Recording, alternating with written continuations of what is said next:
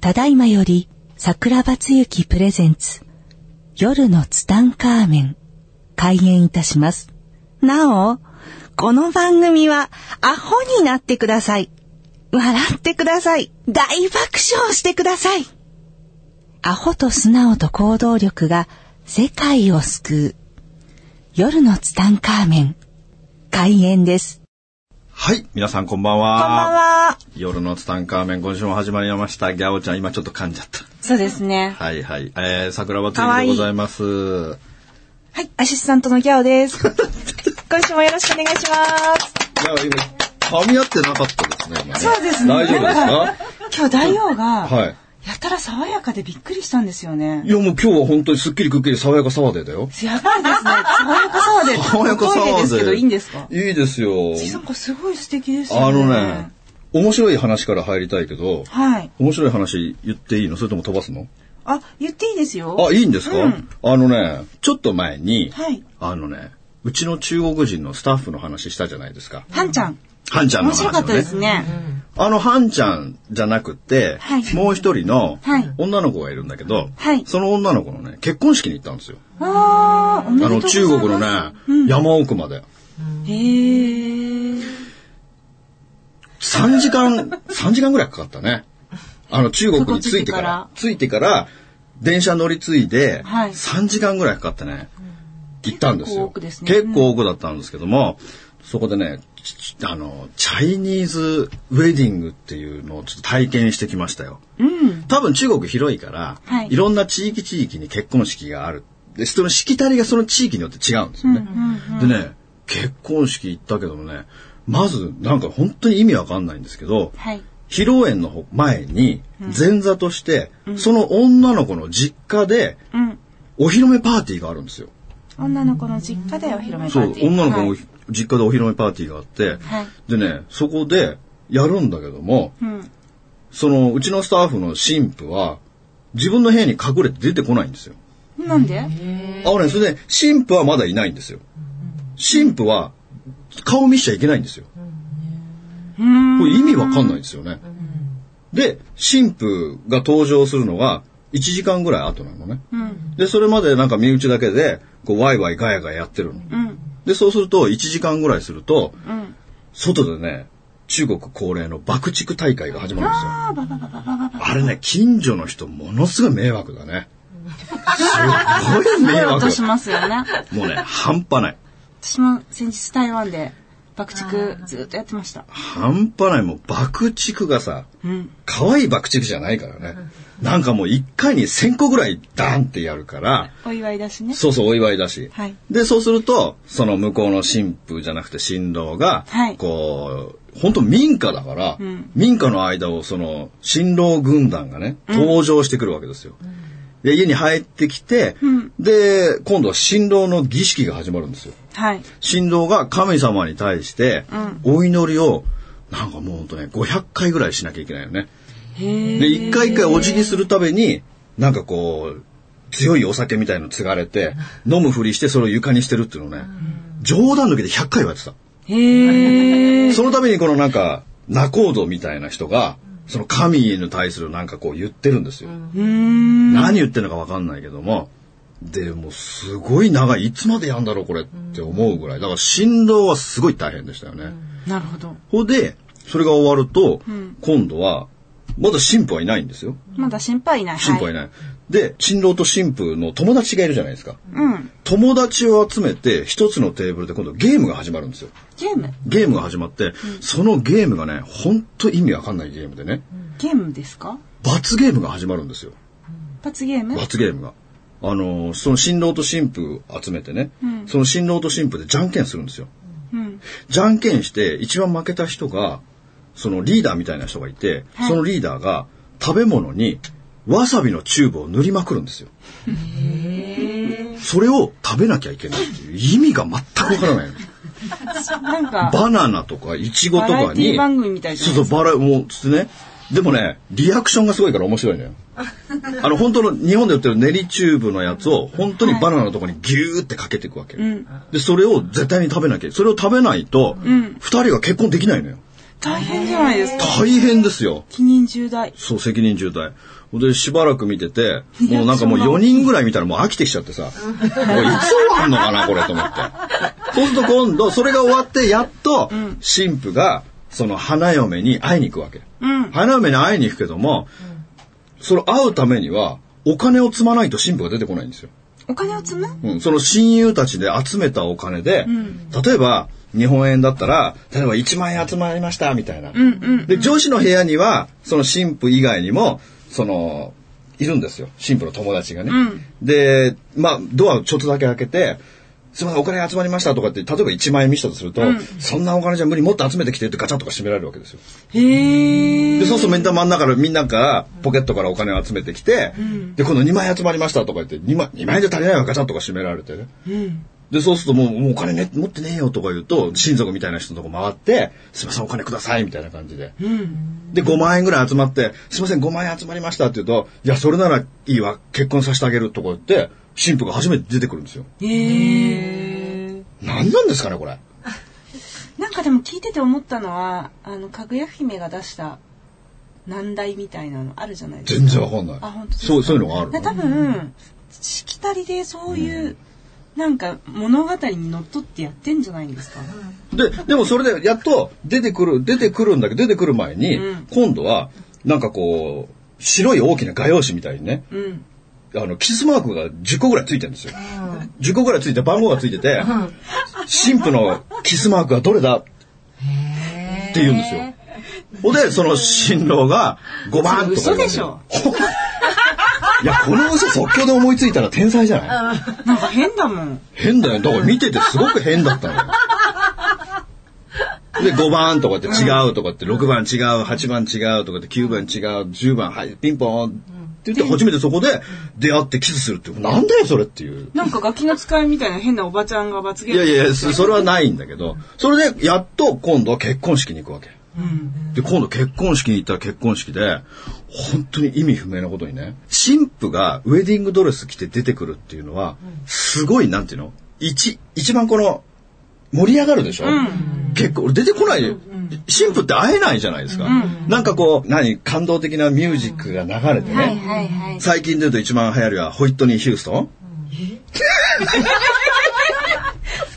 突っ込んで その呆れ顔やめてねびっくりしびっくりしたの突っ込んでねちゃんとねでほら感動的な音楽が流れてバーンって開いた時に初めて綺麗な新婦が出てきてバーンって拍手喝采じゃないでねその結婚式中国の田舎でほんとすごいから1,000人ぐらいいるのよた。うん。みんな集まっていく。みんな集まってる親族、はい。もう親族の親族はみんな親族みたいな感じで さ、街の人がみんな集まってんだよ。で、普通だったらそういう、そう、神父が出てきて感動するんでしょ、だけど、その結婚式は、もう神父がすでにご祝儀、うん。ご主人。ご祝儀のもぎりをその二人が、もぎりっていうかその、なんていうのあ、受付。受付をもうギリじゃない。もぎりってそれダフ屋、ダフ屋の話だったよ。昔のが出てきちゃった よね。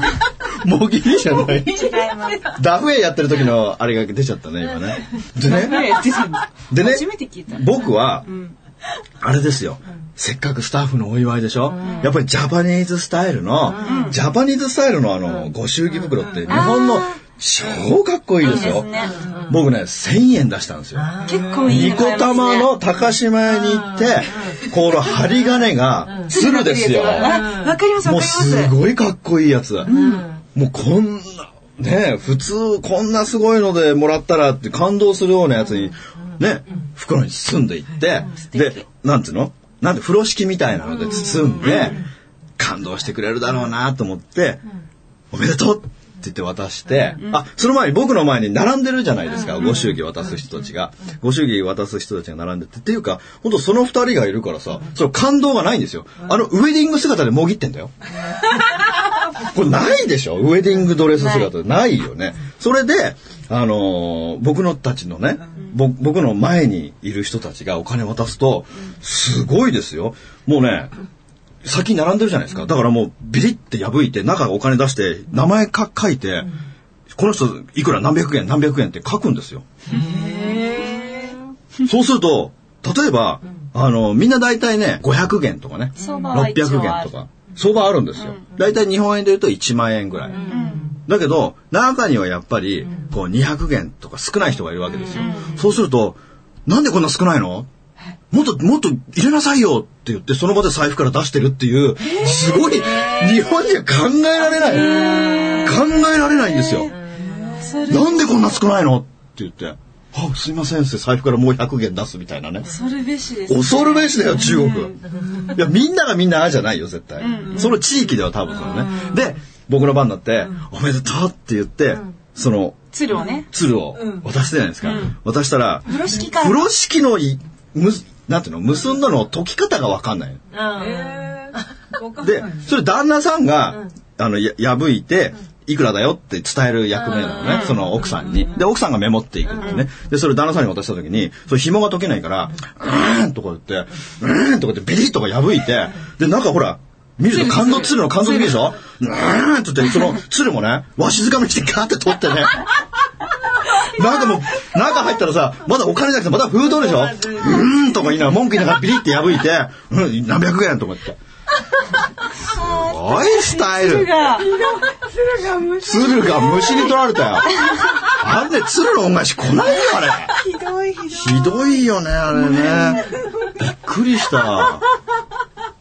これでそのチャイニーズスタイルの結婚式が、天文学的にいけてないの。あのね、もう昭和初期。っていうか、もうすでにさ、感動がないわけじゃないですあもか。う新郎新婦の入場ですっていうのがないから、もう見ちゃって会っちゃってるから、もう全然感動がないまま二人が現れてきて、でもケーキカットとかしても全然盛り上がってないよね。あれ絶対中国でね、ウェディング事業やったらね、絶対流行るよ。もったいない、あのスタイルね。で、これどうでもいい話で、だいぶ話食っちゃったね、もうね。そうですねね鶴何なのがかね。鶴が飛んでいったあたりで思ったんですけどそうでしょ、なんか今後悔だよ。そう初めからあんなに盛り上がってた本じゃない題、ですか初めから本題に行けばよかったね。ねでね、最近ね、僕ね、とある宇宙人にね、はい言われたんですよ。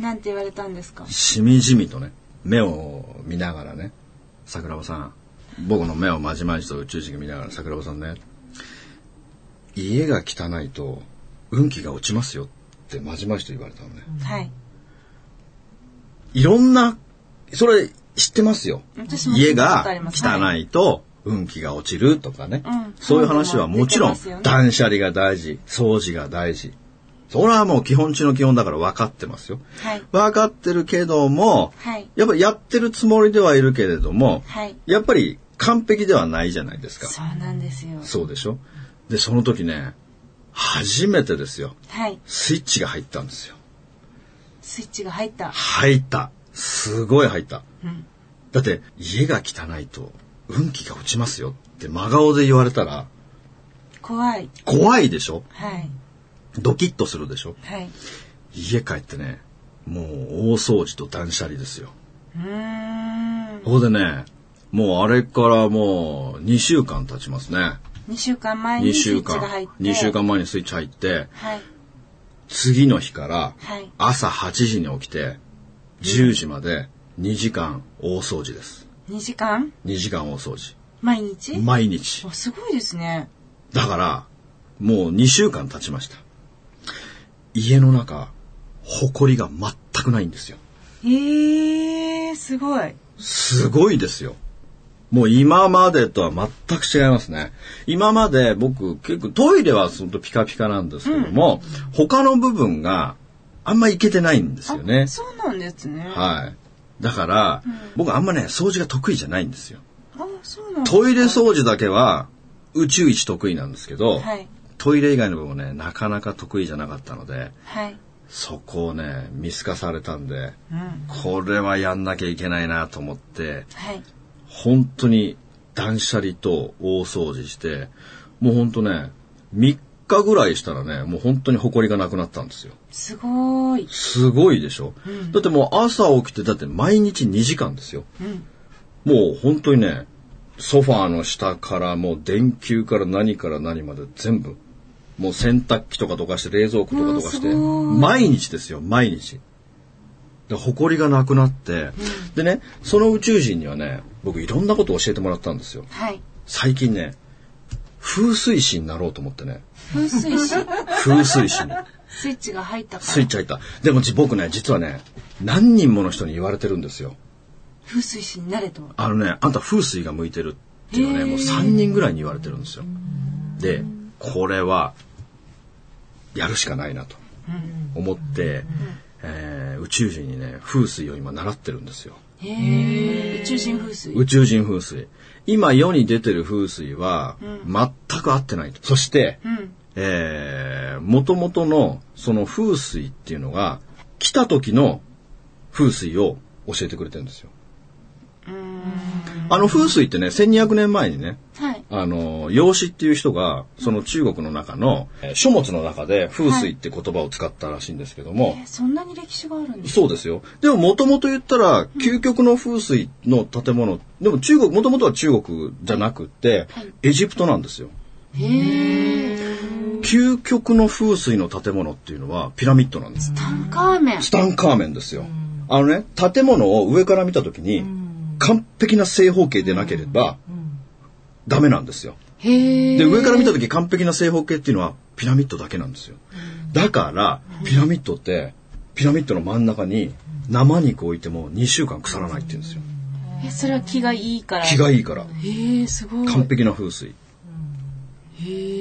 で、そのだってピラミッドね、あの4000年前って言われてるから、1200年前その養子っていう人が風水教えてくれるっていうのを書物に書いてたっていうのはもう、その2800年前にすでにエジプトではその風水ってことが分かって、ああいう完璧な建物を建ててるわけだから、怖いで、その、あの、1200年前の風水を、はいあの、日本に持ってきた人うんから聞いたんですよ。教えてもらってるんですよ。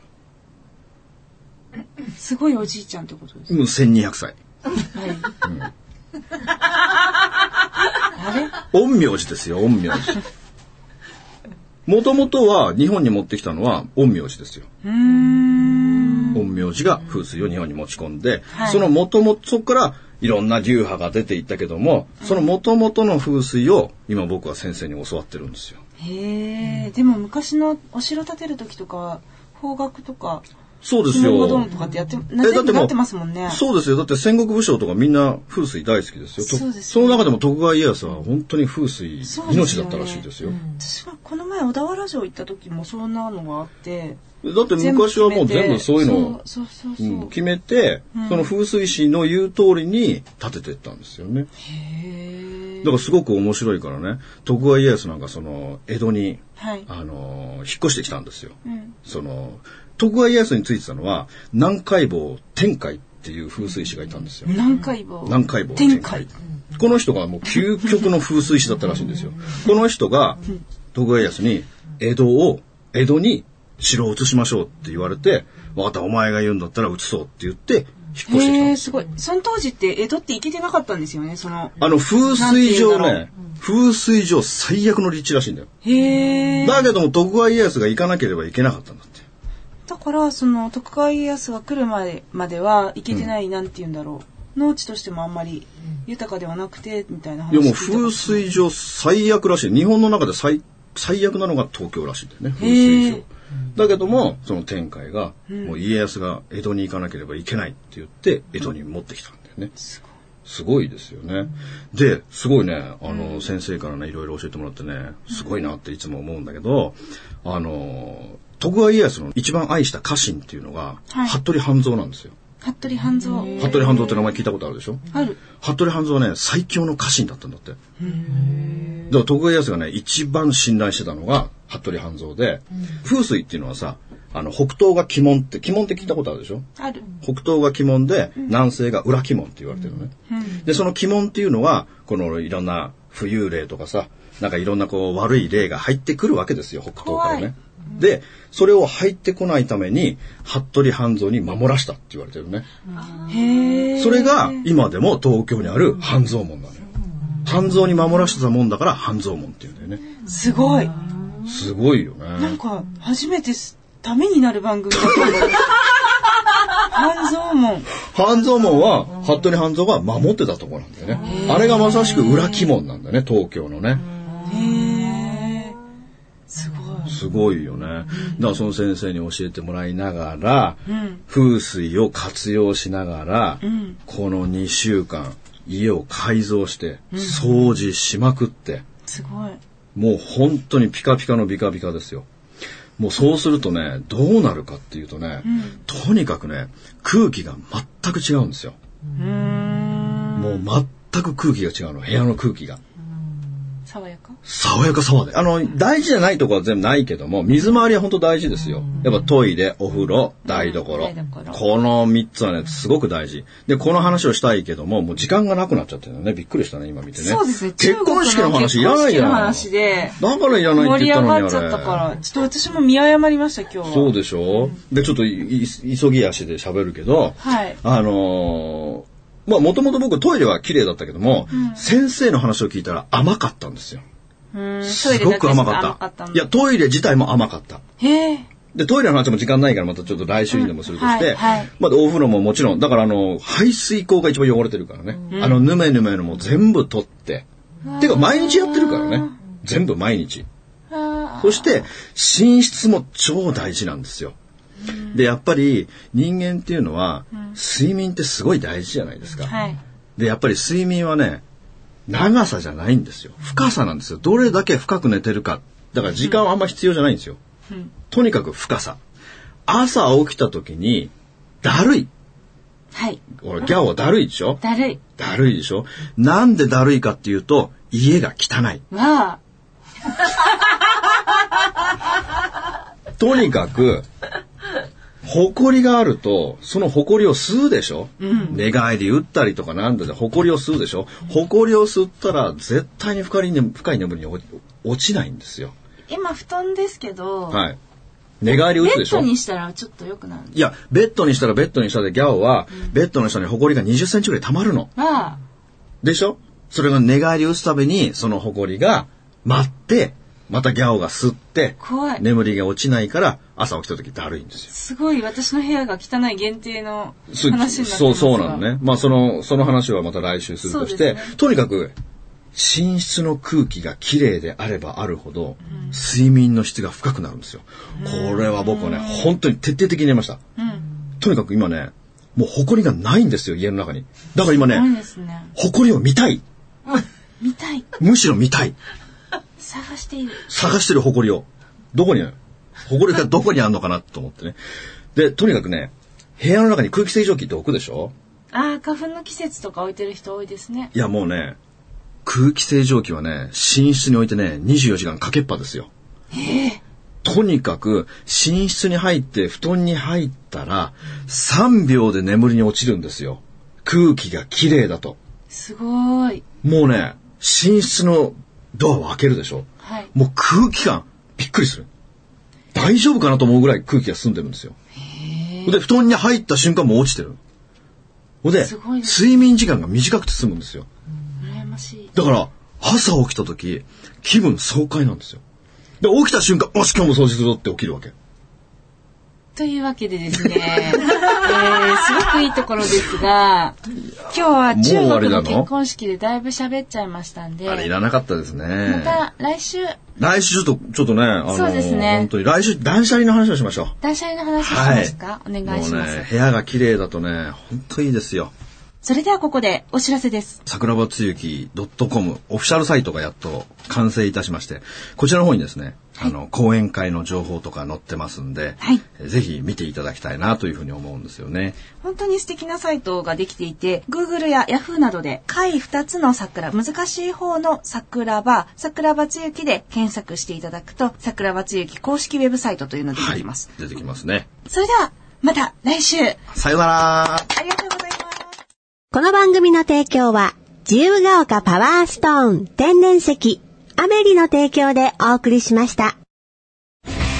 スマイル FM はたくさんの夢を乗せて走り続けています人と人をつなぎ地域と地域を結びながら全ての人に心をお伝えしたいそして何よりもあなたの笑顔が大好きなラジオでありたい 76.7MHz スマイル FM